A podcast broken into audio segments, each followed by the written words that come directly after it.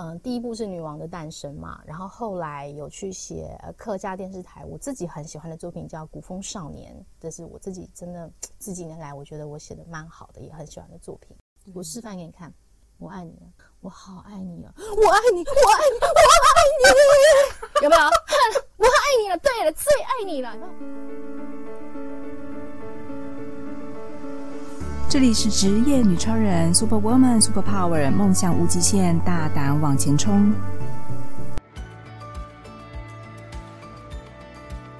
职业女超人，Super Woman，Super Power，梦想无极限，大胆往前冲。我是主持人方糖。这一集呢，我特别请来了珍稀职种编剧妈妈洪家军。那个我这次其实蛮开心的，因为好不容易请到一个隐藏式的职务工作的这个专业的编剧。然后我特别邀请就是家君跟我们分享哦，在电视上一般我们天天在看戏剧这件事，但一般人很很少去接触编剧这样的工作，所以我特别请家君来跟我们分享，编剧是一个什么样子的工作的行业，然后在他工作的过程当中有哪些秘辛可以跟我们分享。如果今天你也想要就是成为一个编剧，那有可能要先准备的心理素质啊，或者是一些具备的基本条件跟能力是什么？那我觉得这一次呢，我们特别请家居来跟我们分享哦。很多人可能梦想着有一天可以写出一部旷世巨作，但是在你做这样的做梦之前，我们可我们可能要先务实一点，来听听真的在做编剧这样的工作的人是什么样的心态。欢迎家君，Hello，大家好。梦幻职业是不是？对啊，因为我们天天都在看电视节目，那些戏剧就是觉得哇，好憧憬哦！编剧好像可以赚很多钱，然后又可以写出这么棒的故事，尤其是。J.K. 罗琳写的《哈利波特》爆红之后，等一下，哈利波特》写的 J.K. 罗琳写的是小说，他不是写剧本。大家都觉得说，哦，编剧、小说、剧本是不是同一个工作呢？哦、我就觉得很好奇，是可以赚很多钱。真的，特别请你来跟我们揭秘一下，totally totally 的不一样。这样子。好啊，那 家俊，你先帮我们分享一下你之前的之前的工作职业背景是什么？OK，好，大家好，我是家君。然后，呃，我自己呢是企业管理学系毕业的，所以我不是。文学、戏剧、历史的本科生，这三个科系的学生比较容易进入这个编剧这个行业。然后呢，我在成为编剧之前是呃，我做过很多行业，我做过呃国际贸易业务，然后我也去过海外工作，然后我也做过保险，待过宠物店，好，在家待业过一段时间这样子。然后我会成为编剧呢，嗯，这个故事说来话很长。其实最开始是一个起心动念，觉得说，哎。你也是做梦的小女孩子哦，我真的超做梦的。我跟你说，你是被哪一部戏给打动那时候才大，对对对，就是被戏打动，跟大部分的人一样哦。就是我那时候才二十，大学刚毕业没几年，然后我看了一部美国影集，叫做《白宫风云》，就是写美国白宫里面的总统跟他的幕僚之间的故事。他整个演了七季吧，一季有二十几集，好像是美国的长寿剧。美国的长寿剧非常非常好看。然后他的编剧叫做艾伦·索金，是我的。我觉得很棒很棒的一个编剧，他写过《魔球》啊，然后写过那个 Facebook 的创办人的故事，都是他写的，没有中文字幕。可是我就凭借着我破破烂烂的英文，然后我就完全被那个故事抓住了，就是他的节奏，然后他的情绪，我就完全被他抓住，然后我就去把七季全部找回来看完，然后那时候。呃，基本上这个电影建立了我对美国共和党跟民主党还有美国人真正价值观的认识，就是我其实对这些国际事务是有一点点兴趣跟好奇的。然后那时候我一个很强烈的感觉是，哇，当编剧好酷哦！就是他不知道几百年前写的东西，可以透过戏剧这样漂洋过海来到我的脑子里面，然后他某种程度上，我确定他影响了我的价值观。我那时候就觉得说，哇，这是一个好有。好有力的沟通方式，就是戏剧可以走很远。尤其现在看书的人越来越少，大家比较喜欢看戏。如果你有什么东西想要表达、想要传达，透过戏剧是很棒的方式。可是我不是本科生嘛，然后那时候还在上班啊，那就好像因缘机会吧，看到当时是华视编剧班，他们有开课，那时候课很扎实哦，实体课，对，就是不流行线上课那个年代，全部都是实体课，七十五个小时，我很确定。然后我们就一个礼拜去两次的晚上，这样，然后上了好几个月。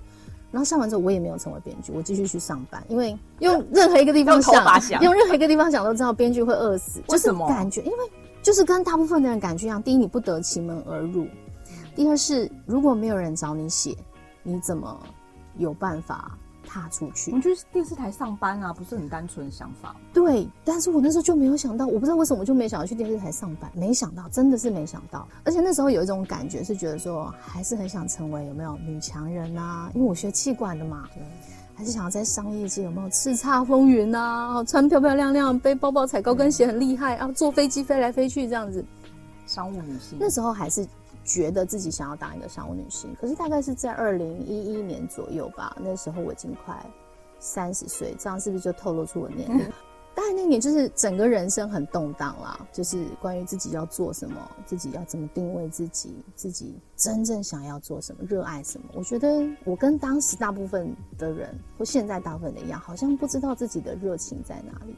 然后那时候刚好在海外，有一种很强烈的感觉。那天你在哪里？我在上海。在上海，然后公司给我们租很漂亮的宿舍。我印象很深刻，那个改变发生的那一个清晨，就是我听贾博士先生在史丹佛大学的一场演讲，他就说啊、每一天都要当最后一天来活，你每一天都要做你真正想做的事情。然后我就印象很深刻，我一直哭，一直哭，一直哭，因为我不知道我想做什么。我觉得我每天都在虚度。然后我其实已经嗯到了海外，成为事业女强人的感觉，然后也收入也不错。我我那时候有个很深的感觉是。我好像得到了我想要的东西，可是不是我需要的，不是你真正的内心想要，不是我需要的，就是他可能是我理事上想要，可是他没有办法填补我的内心。对对，他没有办法填补我内心，我没有办法从中得到很多的成就感跟对生命的满足。嗯，我就把工作辞了，我就回来，然后我也没找到方向，我就待在家里面待着，飘着飘着飘着，然后那时候就哎。有一个忧郁期就对了。好，那后来是有一次是真的是陌生人，他说要来借住我家，我就说好。朋友的朋友，嗯、朋友的朋友，对对对，他要去走一趟叫白沙屯妈祖徒步进香，他是很虔诚、很虔诚的呃信徒就对了。嗯、然后我爸爸也是妈祖的信徒，但其实我当时已经是一个受过洗的基督徒。Yeah，对。那但是因为。无所事事嘛，在家反正没事做。然后他要出门去走的那天，我爸爸说要载他去走，这样子。然后我就很无聊，我就说啊，不然我也跟着去走走，姐姐走走看。是姐姐，那个是一个姐姐，对。要不然我跟着去走走看好了，这样子。然后白沙屯妈祖有个很特别的地方，就是说它只有起点跟终点是确定的。我就跟着去走，然后我就走到本来只想走半天，然后后来我就跟着过了一个夜，又走到隔天清晨。然后就隔天清晨，在那个茫茫的薄雾当中，一个很安静的情况下，哎，我突然就有一个感觉，就是说，对呀，人生就只有起点跟终点是确定的，那中间要经过什么，反正你就去走嘛，都是经过，对。然后我就有一个很深的感动，回家就跟我爸说，我要去当编剧。我爸也很好，我觉得我是好命人，就投胎到好人家这样。我爸就说：“哦，好啊，反正只是养你吃一口饭嘛，对，然后 又不知道开店要两三百万，吃饭还可以，爸爸撑得住这样子。”我就跟他说：“给我一年的时间，我去试试看。然后有闯出名堂，我们就闯啊；没闯出名堂就，就去上班啊，就认份这个梦不要做这样子。好，那当时呢，我跟这个电视圈唯一的连接，其实还是有关系的，就是我有一个朋友，他在电视节目圈做企划，对，然后他。”做制片类的工作吧，常常要熬夜做剪辑什么的。他有认识朋友要找写手，然后我还记得我决定要做编剧的时候，我朋友跟很好的朋友，他就问我说：“你确定哦？未来三十年没日没夜哦，哈，还可能会没钱赚哦，哈，生命全部要给他，你真的要做这件事情？你想清楚哦。”我就说。哦，我想清楚了，但我可能当时性的哦，就是我没有要熬三十年，好不好？一年熬不出来，我就拍拍屁股走人了，还给你三十年，人生很短，好不好？嗯，好，然后我们就我我就因为这样子就，就就透过他的引荐认识了一个在圈内做戏剧的人，但是我们这个行业是这样，其实都是接案子。然后他就帮我介绍几个前辈编剧，我们就组成一个小团体，四五个人，然后就是一直写案子，一直写案子，一直写案子，就企划案嘛。不是写剧本，是写案子。哎呦，剧本已经是很后面的事情了。就是一个戏剧要制作成，一定要先前提是要找到钱，一定是有，因为做戏是要有钱，很现实的事情。那你要怎么样去让钱出现？就是你要有个企划案。出钱的人一般不会看到剧本的。你要有个很好的企划案，看起来很吸引人，看起来会卖，嗯、哦，然后就是嗯，业界俗称画大饼啦，但但是故事得精彩。就是我们里面会有人物设计啦、故事大纲啦、这故事的概念啦，还有我们认为的卖点，它有点像一个行销企划，故事卖点在哪里？然后那段时间就是一直写这样的案子，一个案子大概五页到八页的 A 四不等这样子，一直写一直写，写了半年都没有消息。对，然后呢，当时我就是运气很好啦。我们就是一个 team 去，终于接到一个案子，好像有可能要被拍出来。哦，那个过程他被拍出来之前都是不确定的。但是我那时候我的 leader 就是前辈，他们就是去到制作人那边，制作人一翻二翻三翻剧本，就一翻二翻三翻，他翻到他不想改，他不想写了，他想把我们整个 team 抽出来这样。那我就跟当时带我们进去的那个像是经纪人的角色的人就说：“可是我真的很想写，就是。”我觉得我们好不容易有一个案子要做成了，可不可以？如果前辈不写，那我来写。真的拿钱？还没 钱，拿钱是很久后子，你就关心拿钱？拿钱是很久的事啊。我想我们那时候我我说我要写的时候，我觉得做做编剧有一个概念就是这样：你为什么要做这件事情？如果你是为了钱，你很容易会撤退，因为很多时候是看不到钱的。我那时候只关心这件事，你叫我写没钱，我可能都愿意写，因为我要有第一个作品出来。意思是有可能你写不是挂你名字啊，这种事情常不时会发生。最后就是，反正我就是我很幸运啊，当时那个人他愿意带我，然后制作人当时是王佩华，我的第一部戏《女王的诞生》，制作人是大大制作人嘛，对对对，大，因为而且因为是遇到大制作人，我觉得是很难得的机会。王佩华也是我的贵人，我觉得他是恩人，这样，然后他愿意带着我，因为我那时候真的是 nobody 耶、欸，我我没有写完过任何一部完整的电视剧，连第一集完整本都没有写过，他们也愿意冒这样的风险，带着我这样子一集一个字一个字，然后慢慢把剧本写出来。那个时候播出了二十二集，前前后后写了十八个月，哇，十八个月，然后我把这个剧本全部写完。然后播出的那一天，你就看到编剧统筹哈，我们还是挂佩华姐的名字，可是编剧就是洪家军三个字。哦，我朋友就把它截图起来，你知道吗？这个就是你的名片。因为我记得我我朋友当时我要进去的时候，我朋友就跟我说哈，编剧没有在管你过去的学经历是什么啊，你们的履历就是作品，你一年多一条，你就是一年多一条履历，你的履历就是你的作品。我把这件事情放在心里面，所以我就觉得说。我今天写一个作品，我一定要让我的名字出现，因为那是我努力的证明。那你可以跟我们分享一下，你到目前为止写过哪一些作品？我现在吗？嗯，第一部是《女王的诞生》嘛，然后后来有去写客家电视台我自己很喜欢的作品，叫《古风少年》，这是我自己真的这几年来我觉得我写的蛮好的，也很喜欢的作品。然后我还写过呃大爱的几个呃什么早安。早安同学会啊，什么爱上胖子为，大爱的几个故事。然后八点档写过《美好年代》，跟最近刚结束，去年刚结束的《家有喜事》，主要比较大的作品是这个。对对对，然后就是。尽量维持自己一年两年有一个作品产出，一年两年才写一部，正常。我把嘴巴盖起来。好，哎、欸，我觉得这样蛮好奇的。你刚才讲过，你写过那么多的作品集，嗯、可是就我们一般观众的认知是，戏剧有分很多种类，对对对，有偶像剧，有长寿剧，有什么科幻剧、警警匪片。你可以大概跟我们就是分享一下，说你写过那么多的作品，每一种作品的类别跟写作编剧的模式有什么不一样？嗯，我觉得戏剧类型它有它的时代性啊，就是像我刚出道的时候还是流行偶像剧，偶像剧的尾声了，其实是偶像剧的尾声，二十集左右的那种。对对对，二十集偶像明星尾声，然后后来就是我们台湾的那种长寿剧，长寿剧哈，长寿剧大家要有一个要有一个正确的心情去看它，你不要觉得它到底在干嘛哈、嗯。我我后来。我那时候租房子，有一个朋友，他是硕士哦，英文文学硕士哦，好，有一天回家看到我傻眼，你为什么在看八点档的偶那个台语的长寿剧？他就说哦，没有啊，我就霹雳火之类的。很漂亮的一女生，我很错愕哎，你就这么有气质女生你在看场的时候？他就说哦，因为我就开着电视陪我啊，就无脑看的意思。对对对，而且他就说看这个没压力，如果你哎一两集漏掉了，你其实很容易可以再追上那个剧情。他就说那是一个陪伴的效果。哦，我才突然理解到，难怪阿公阿妈那么爱看呢，因为他们不用转台啊。然后听了也可以看，但是你你你快快快快快度过的度姑那个蹦跳蹦跳蹦跳啊，惊喜啊！跟你跟你播家，跟你播家啊！刚几次啊，跟跟继续玩，跟继续玩，然后可以播好几年。对对对，然后他可以播好几年。可是你知道那个是很难写的哎，为什么难写？因为就写你的日常生活。哎，你知道你有没有一种感觉？奇怪，为什么昨天新闻才播，今天晚上就演了？对，他们什么时候写的？晚上七点新闻播出来。编剧统筹可能半夜十二点把他要的故事大纲、分场大纲写给你。分场大纲写给你之后，编剧写手，我们里面有组织是这样一个写手，他要进去把对白动作填进去。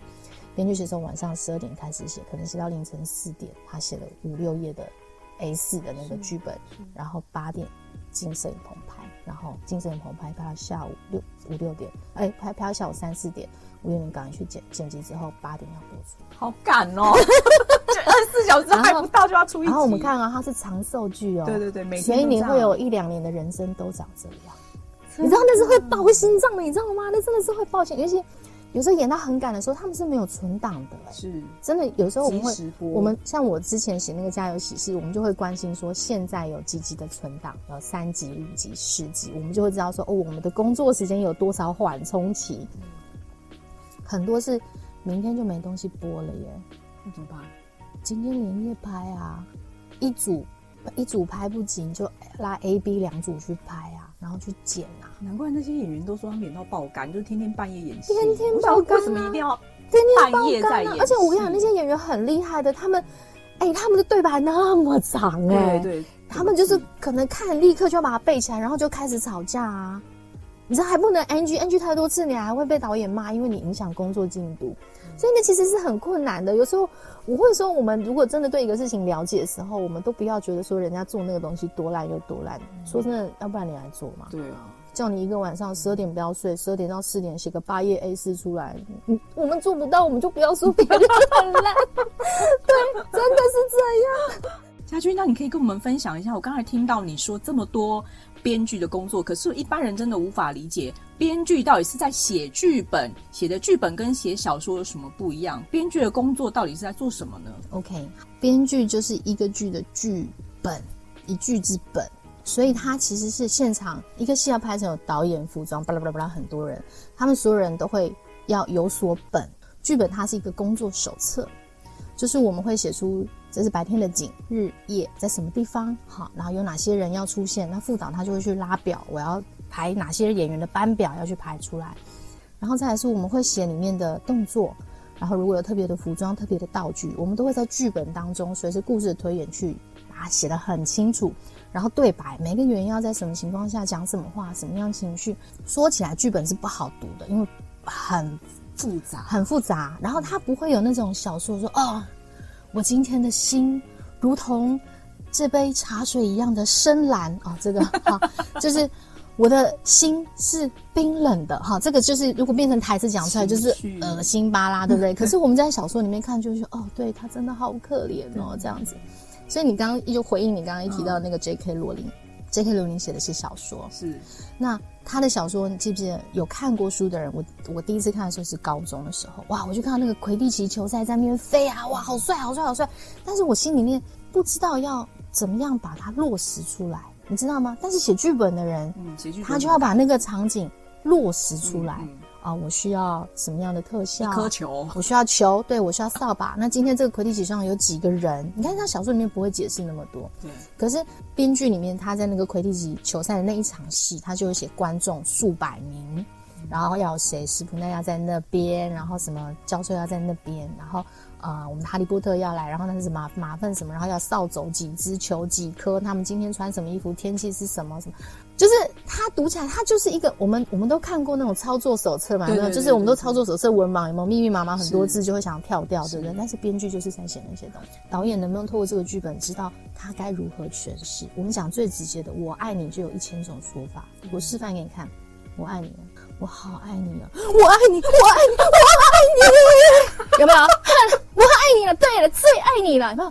哎、欸，同样是我爱你哦，它落在剧本上就是“我爱你”三个字哎。但是编剧要先把这个情绪写进去。对，因为因为我们在看表演的时候，我们会透过演员的表情跟演员的呈现，我们会去知道“我爱你”这三个字的意义是不是真的是“我爱你”。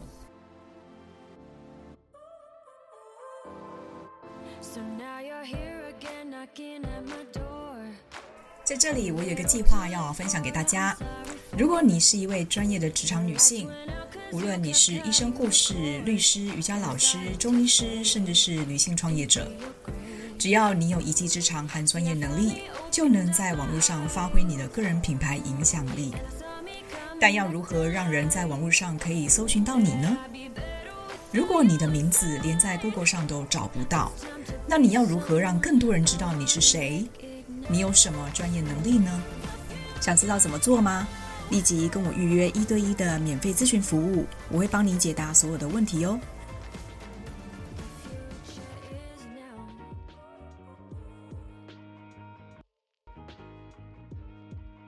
请你分享一下，因为最近那个大陆有一部电视剧叫《繁花》，真的非常热门，而且王家卫电影在之前的《花样年华》，然后这个电影也是非常红，所以你可以跟我们分享一下，说，嗯，编剧的角色在电影跟电视戏剧节目的类型当中，你们工作形态有什么不一样？基本上，电影跟电视剧就是两种不同的呃戏剧形式。因为电影就是我们走进戏院被关九十分钟到两小时，我们就会走出来，所以你就是在九十分钟里面去精彩化它。那除非真的很难看，否则观众不会离开。所以它的戏剧结构你可以有自己的节奏安排。但是电视剧不一样，就是电视剧在家里看，你随时可以转台，所以就是要抓到破口，抓到转折点，抓到那个悬念，能够勾得很紧，让观众愿意追下一集。那你刚刚讲到《繁花》嘛，《繁花》它就是它的下一集都勾得很紧，就是会让你哦。他们又有事情要发生了，对不对？男女主角互相远远看，哦，他们又有事情要发生。可是这样的事情在电影里面比较不会出现，因为我电影就是从头看到尾。对。要看到我结束，我带着一个，它不会有断，它不需要这样断，它不需要这样断。可是电影它要做的是，它要让观众看完之后觉得哇，我的心好满，我被感动了，好好看。然后走出去就会跟朋友说，我今天去看了什么什么的，好好看。它的口碑形象就会发生。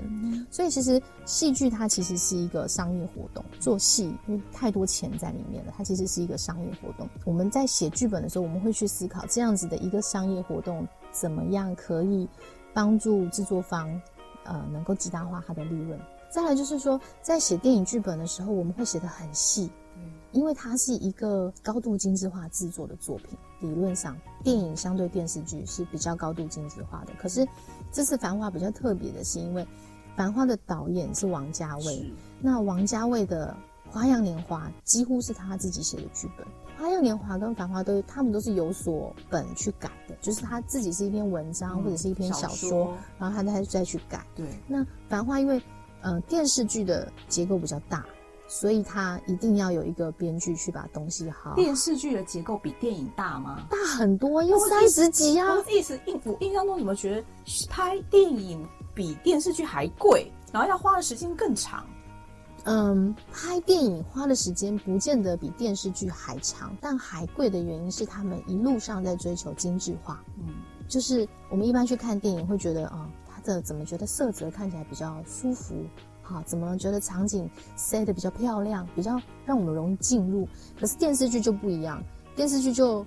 有时候预算不足，就一些从简，例如最最极端的就是我们的八点档本土剧，好没有？这是最家里路边拍。对，最极端的例子就是八点档本土剧，对，嗯、就是你随时都可以拍，就是就有个棚，你就可以从头在那边拍一个小时这样子，里面棚也没有塞，有没有？桌上也没有茶杯，后面也没有书，家里面永远就是样品屋的状态这样子，就根本不像一个人的家嘛，对不对？好，这是一个棚这样子，然后再来我说为什么电视剧的规格一定是比电影大的原因，是因为电视剧的量比较大。你看，我们一个电视剧随便到二十集、三十集，一集一小时，是不是就二三十个小时？但电影最多多少？两两三个两三个小时紧绷了嘛，对不对？所以它的整个规格，就是你那个剧本的厚度，还有要去准备的东西，相对来讲比较大。嗯，OK，所以《繁花》是一个非常非常大的制作，因为。我其实，在看《繁花》之前，我不是为了《繁花》去看王家卫的《花样年华》，就刚好看到《花样年华》就很好看，重看一次。《花样年华》那个剧本很有可能他们在现场是演员根本不知道要做什么，导演现场跟你讲你做什么，你走来走去，你讲什么话。呃，就是颠覆你说的编剧要先写好剧本这件事。对，《花样年华》就不是啊，花样因为《花样年华》导演是王家卫，对，导演是王家卫，那他就可能就是看现场演员的状态，他想要表达什么故事。可是，呃，我记得是梁朝伟说的啦，他说他相信王家卫的电影是有剧本的，只是他没有告诉你，他没有给你看。他自己他在心里面，但他因为他电影是可以一格一格拍的，一颗一镜头一颗镜头慢慢磨出来的，对，所以导演可以决定这一切，所以他可能就会不会不会说拍比较久，有一种可能就是导演在磨这些镜头，就像。《繁花》三十集的剧本，我听说拍了几年，拍了三年，这也是不合理的一个制作长度。三十集的电视剧拍一年其实是紧绷的，最多一年。像我的第一个电视剧二十二集嘛，而且那是九十分钟的电视剧哦。嗯，其实好像也才拍四个月就拍完了，好赶哦。对，但是因为王家卫这个导演很特别，他会去把它的画面很精致化，把它的场景的布置、人啊，然后打光啊，哈、嗯、都很精致化。它的《繁花》的整个画面状态其实是很像电影，嗯，对，它其实已经有有点是类电影，对，已经是类电影，切成三十，对对对对。但是我那天仔细看，它还是有编剧的，因为它的规格太大，它不能够像他在《花样年华》爱怎么搞就怎么搞，反正弄一弄九十分钟也就可以弄出来这样子。但电视剧没办法，一定要有剧本，所以它还是有一个编剧的。我又看了一个编剧的职职位跟名称，不是往讲，有人就把那个本写出来这样子。所以我觉得最大的差异化应该是导演。对，导演他个人的特质跟内涵呈现的作品是完全不同的，当然不一样，当然不一样。所以剧本写的再精彩，遇到不好的导演其实很衰。其实这样吗？真的？你可以举例吗？有千万不行，这有这样一举例就得罪人。你可以不用讲说是哪一个人啊。嗯。就是为什么会变成这样子？到底是谁的责任？常常会发生这样的事情啊！其实常常会，因为我们看到一些烂剧，我们就想说，到底发生太烂，我们就觉得是编剧烂，你知道吗？我就想，赶快让你抒发一下，深呼吸。你知道每次哈，大家看到烂剧就会骂这编剧好烂哦。对啊，编剧就在家里面擦眼泪，就是说导演没有照我的剧本拍，演员没有照我的剧本讲。然后，呃，服装没有在我的剧本 setting，然后那个场景也跟我剧本写的都不一样，然后拍出来不好看，然后大家都只骂编剧。对啊，怎么？我后来一直在思考，为什么大家都骂编剧，不会有人骂导演或骂演员？你知道为什么？因为编剧是 nobody，我们不是荧光幕前面的人，骂编剧不会得罪人。你如果去骂，你知道骂魏德圣好了，哎，他不高兴，他可能告你啊，对不对？可是编剧一般都是。躲在荧幕后面的，我们根本不知道是谁。对对对，而且然后就觉得说，啊，一定是剧本很烂，大家才会把戏弄烂。其实有时候不是的，你知道吗？那我们要澄清一下，不能把这一部戏的好坏都怪在一个编剧身上。而且编剧有可能是好几个，对不对？对对，而且编剧可能会换过好几个人。你知道，因为一个案子要成型，就台湾有个蛮病态现象，就是他们磨剧本都磨很久。就就像我讲，我写那个剧本十八个月，二十集，可是他们花四个月就把它拍完了。嗯，对。编剧要换呢？为什么换编剧？哦，为什么换编剧？就是说，因为开发期很长，对。然后这个也是我以后如果开线上课，我要跟大家分享，你如何不被换掉？这是一个技巧。被换掉？被导演换掉？被制作人换掉啊！就是制作人，就像我，我一开始不是讲我写《女王的诞生》的情况是这样子，就是呃，制作人会翻案子啊。我们这次讨论了，我们讲好讲好，我们回去写 A，好，来再开会。哎，制作人又有别的想法，他要写 B，然后编剧回去再写 B，你知道？讲话比较容易哈，丢、啊、想法比较容易。那编剧是要回去落实，把一切合理化串在一起。那个人你胆情情，这样不行，但询问让你单单，啊、你知道吗？讲句话，我写一百一两百个字之类，不止不止一两千字之类，都是一两万字在动的啦。然后呢，然后再来就是好，然后我我写了 B 了哈，然后再又又去开次会，哎，他又有别的想法，我我想写 C 耶，我觉得 C 也很好哎，然后就再写 C，然后就 D E F G，嗯、然后在那个过程当中不崩溃，其实是一个。心理素质哎，对啊，然后你会开始怀疑说，我写的真的那么烂吗？然后就是，所以如果第一个编剧他写了一集，他写不下去，他说我不写了，或者他被换掉了，好，那他的名字还是要挂，因为他有对戏有贡献嘛，对不对？然后就会第二个人来再写，继续写第二集、第三集或第三稿合理的。所以编剧常常被换掉是正常的。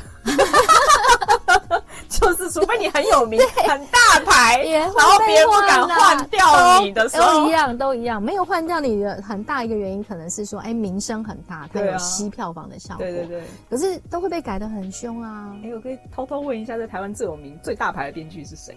嗯，在台湾可能徐玉婷吧，大家比较熟悉的。哪一部？徐玉婷那个，我可能不会爱你啊。哦。电视剧圈啦，电视剧圈最有名的。电视圈，电视剧对，因为我主要是写电视剧。好啊，家俊，我想要请你最后帮我们分享一下，今天如果我也想要投入编剧这样的工作，现在在台湾编剧的工作可以养活我一辈子吗？或者说，编剧的行情到底可以赚多少钱？是我们当我们很多人都以为说，哦，编剧是赚大钱，写那么多很有名的 这个戏剧才有可能。然后你接下来有什么新的想法，想要把你的专业分享给大家呢？OK，好，这个编剧能不能养活一家人这件事情，要讲到我入行遇到的那个恩师恩人，我现在还跟他是非常好的朋友。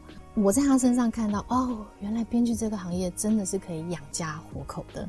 她是一个妈妈，然后她有两个孩子，都很大了，都现在都二三十岁了。然后我知道她，她就是家里面的经济支柱。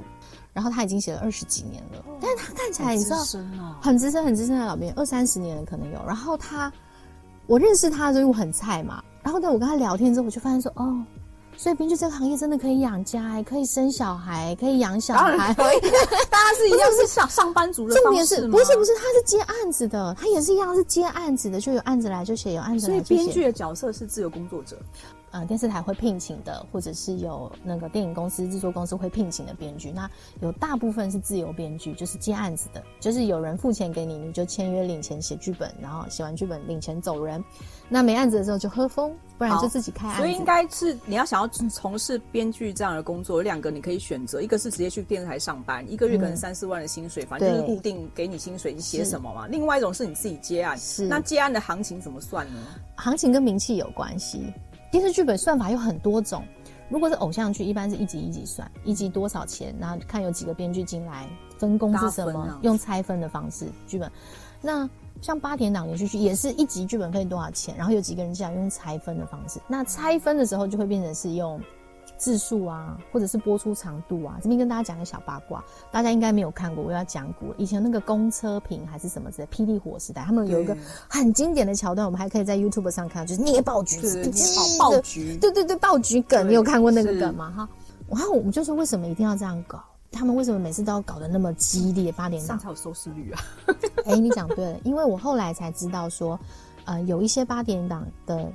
呃，编剧费的计算方式，他们不是用你写的剧本的字数，而是用播出的时间长度来切分。嗯，那如果说你写的剧本太平凡、太平淡，都是对白、对白、对白，然后到剪辑室的时候，剪辑室会把它剪掉。你可能写了三千字，结果三千字全部被拿掉。于是乎，编剧为了要求生存，希望我可以结算的时候有算到我的钱，我写的部分可以被播出来。就每个人越写越用力，越写越用力，因为。就是你讲的有收视率嘛？有收视率，他会被留下来，就可以确保编剧可以领到他付出努力得到的钱。什么意思？他写有可能不会领到钱，对，都被剪光了。对，所以你的意思是，编剧有写，演员也有拍，但是最后播出没有这一段的话，这个是不能算钱。对，他可能会会不算钱，很可怕吧？对啊，所以你我有办法确定我到底写出来有没有被播？所以他们就会越写越用力啊。就是扇巴掌啊，跪啊，哭啊，挤爆橘子这种哇，这简直是一定不会把它剪掉的，其实这个也很好看，一定要保留。所以，所以为什么有一段时间的八八点档就是会变得越来越激烈，就是这个原因，因为它跟他们的计价方式有关系。其实就是报酬方式决定生存方式啊，简单就是生存方式决定你的工作方式。对，那呃，像我前前一阵子写完的那个八点档，他们的算法就是按字数。然后，然后我们那个字一个字这样算，对对对，然后写文章一样，对对对，真的是一个字一个字算。然后我们的统筹蛮好的，是它是用播出版的剧本，就是用剧本来算，所以如果最后真的被剪辑师剪掉太多，大概也不会扣到钱，你知道吗？意思你写二十集，将近二十万的剧本。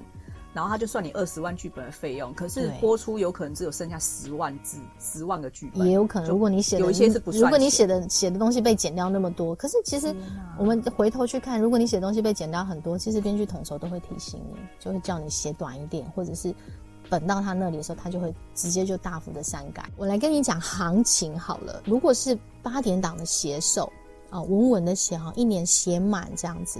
呃，年薪接近百万是没有问题的，但如果你又是编剧统筹，据说啊，那种长寿剧的编剧统筹，因为编剧统筹领的钱比较多，因为他们扛的责任跟工作。统筹就是行政职啊。哦，不是不是，编剧编剧统筹是负责拉故事的，决定故事走向，派工作给我们这些编剧小写手的。哦，是。他也是编剧，对，主导整个故事。他也要写就对了。他也会写，然后他也会派工作，然后他会决定故事的走向，哪边要开始杀人，哪边谁要出车祸什么之类，他会去决定。一年可能两三到五六百万是有可能的。哇，差好多。嗯嗯嗯嗯嗯，对，然后。这个是八点档的生态，所以说它确实可以养家活口。这是重点是你要不要赚这个钱？就是我们刚刚讲的，就是其实蛮爆肝的。写八点档，它没有固定工时，它没有固定工时，及时交件。对，你一定要昂，一定要能够抓得上那个。截稿时间抓不上，你很快就会被踢出团队了，因为你没有办法 catch up 上大家的工作时间。什么意思？可能今天还在拍，然后少了哪一段，马上叫你写出来，你一个你就是给我写出来。对，你知道我们我们前一阵子跟那个正在写八点档的，就是我的戏杀青了，然后我们跟其他还在写八点其他八点档那个编剧吃饭，你知道他们请假怎么请的吗？说哦，我今天有跟剧组请假，然后我请两个小时，十二点到两点出来吃饭，我两点就要回去，因为可能两点就会发工作。中午然后吃饭的时候，他们然后我就我真的傻眼说哦，你们请假是这样请的，你只能请两个小时。嗯、我们每个人都待在家里面，但我们每个人都没有在休息，你知道吗？有一次我们在等剧本，在等统筹发工作，然后等等等很久，我就等到我我都睡着了，你知道吗？结果你知道，因为我都会陪孩子睡，我觉得太累，我就不小心一起睡着。结果晚上嗯十一点多快十二点的时候吧，好像是十二点的时候，手机就叮叮叮叮响。但我当时已经睡着，我没有听到啊。然后我早上起来，截稿时间是七点，我七点终于醒过来。可是他也不会再跟你确认一次，也不会打电话来问你。不会，我们我们工作默契有了，他们就是觉得就是发出去就会写。我、啊、怎么办？怎么办？怎么办？啊、你知道真的很可怕。我早上早上起来就叫我说天哪，叫我老公救命。然后我就赶快去写，然后很赶嘛，九点我就赶在两个小时之内又写出两三千字，就是交出去，然后就被念了。他说又睡，好可怕！这怎么好好睡觉啊？他就呃统筹就念我啊，统筹也没有很凶啊，他就念我就又睡过头，又迟交，又写的乱七八糟。然后我就说那怎么办？我赶快重写吗？我说算了，我来处理。所以你知道统筹的责任是很大的，我知道啊，我知道。所以他要领比较多钱，我真的也觉得他应该。应该我知道，但是编剧的工作压力也太大了。对，呃，所以啊，你没有固定休息时间，也没有上下班时间，这是写不会有周休二日这种事。没有，没有，周休二日什么东西啊？都是有可能每个每个月的工时早就超标，可是他可能是。一阵子很忙，一阵子又不忙。对对对，可是我们有认识几个朋友是一直在写这种长寿剧的，哦、因为他收入很稳定嘛。可是你的生活形态就会长这样啊。那真的某种程度上，你会把自己的健康也赔上去。嗯、就是我觉得这世界上，就像所有事情都是有代价的啦。是就是你你付出什么，你得到什么，嗯、那都是有要拿东西去换的。真的。像那时候写八点档，真的很很很心酸呢、欸。就是我都写到半夜十二点、一点、两点，然后。我儿子现在才四岁多，他一定要我陪他睡觉，他就会在客厅等我哎，然后他好几次就睡在你刚刚从我家走上我家楼梯嘛，他好几次睡在那个楼梯的台阶上等我哎，你知道我那边赶剧本，然后一边看他那边等我，想说我到底在为了什么？我到底在干嘛？这是工作啊，这你就是得负责任把它完成啊。好，那我们今天回到主题，你认为现在像像我一样想要做梦投入编剧行业的人，你有什么建议要给我们心理建设？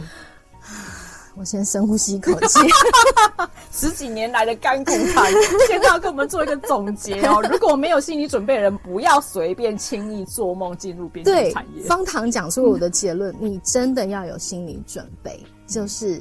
真的就是回到我刚入行的时候，我朋友跟我讲的那句话：你要有心理准备，你未来三十年会每日每夜，你会没有生活，没有朋友，只为了这件事情，是为了编剧。因为它是二十四小时 stand by。对，因为尤其你作品在 run 的时候。好，第二第二个是，如果你是要从零到一的人，或者你已经上了很多编剧课，你真的很想踏出这一步的人，我会建议你。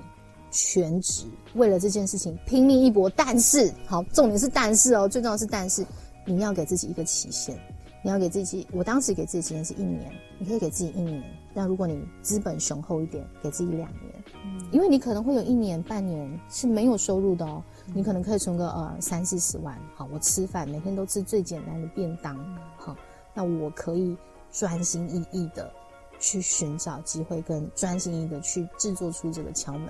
把那个敲门砖打开，把那个门打开，然后你让自己真的踩进去，去踩进一个你感觉它真的有可能会被拍出来的的作品。就是前面两个作品这件事要要积累出来，你才可能破口。你一定要有第一个作品出来。像我当时是非常非常幸运，就是我大概闷头写了半年多，我就踩到一个机会，是感觉有可能会被拍哦哈。我那个感觉出现的时候，我后面还熬了十八个月，这中间呃有收入，其实是慢慢写，但收入很少，然后慢慢慢慢有。可是你第一次在写剧本的时候，你会有一千次想要放弃，你每一天都想放弃，因为太痛苦了。因为你好不容易写出去了哈，有可能不能用，不能用啊。你写十万字，有可能都被退稿。哦至少好，那我宁愿写部落格。第三个有没有第三个？第三个就是说，嗯，我觉得编剧的人生，它是它是需要生活经验去累积的。我其实非常不建议刚毕业的社会新鲜人你就去写剧本，因为你写不出厚度，你不知道人生长什么样子。就是你你要去经验生活，你如果无法自己经验，你要多观察，然后多了解，然后。然后我觉得三十岁以后再开始这个行业是比较好的，就是我自己的轨迹。我因为我去经历过人生，然后再来是你真的得要有一种我不做这个会死的态度。我刚刚不是讲说，我听那个斯坦福大学的哭哭哭吗？我那一天其实我们宿舍在四楼，外面一片阳光灿烂的树梢有鸟叫，我想开窗子，我想开窗子，嗯。这对我而言是一个很大的 shock，就是我是一个很乐观的人，你看我，你可以感觉我其实是个开朗的人。可是当你的人生走到那个瓶颈，你真的找不到自己的路，觉得我在假装活着，我很长一段时间在假装活着的时候，我得去回应我的那个生命，我真正想要做的是什么。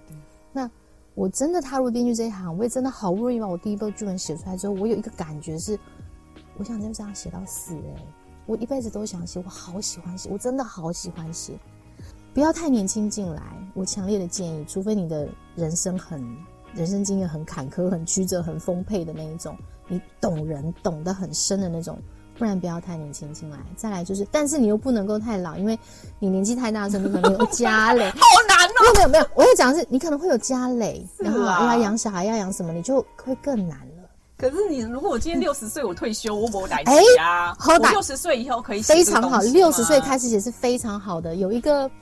唐顿庄园，对、哦、我想起来，唐顿庄园，你知道那个编剧在几岁的时候写这个剧吗？六十几岁还是八十几岁开始写这个剧？但是他写的真好，Netflix 上有可以去看《唐顿庄园》，非常非常好看。那个厚度应该就完全不哦，不得了，那真的是不得了的，那是经历过一战、二战的人写出来的故事。他在写那个那个时代的戏的时候，我们真的就是，我跟你讲，我们这集聊不完。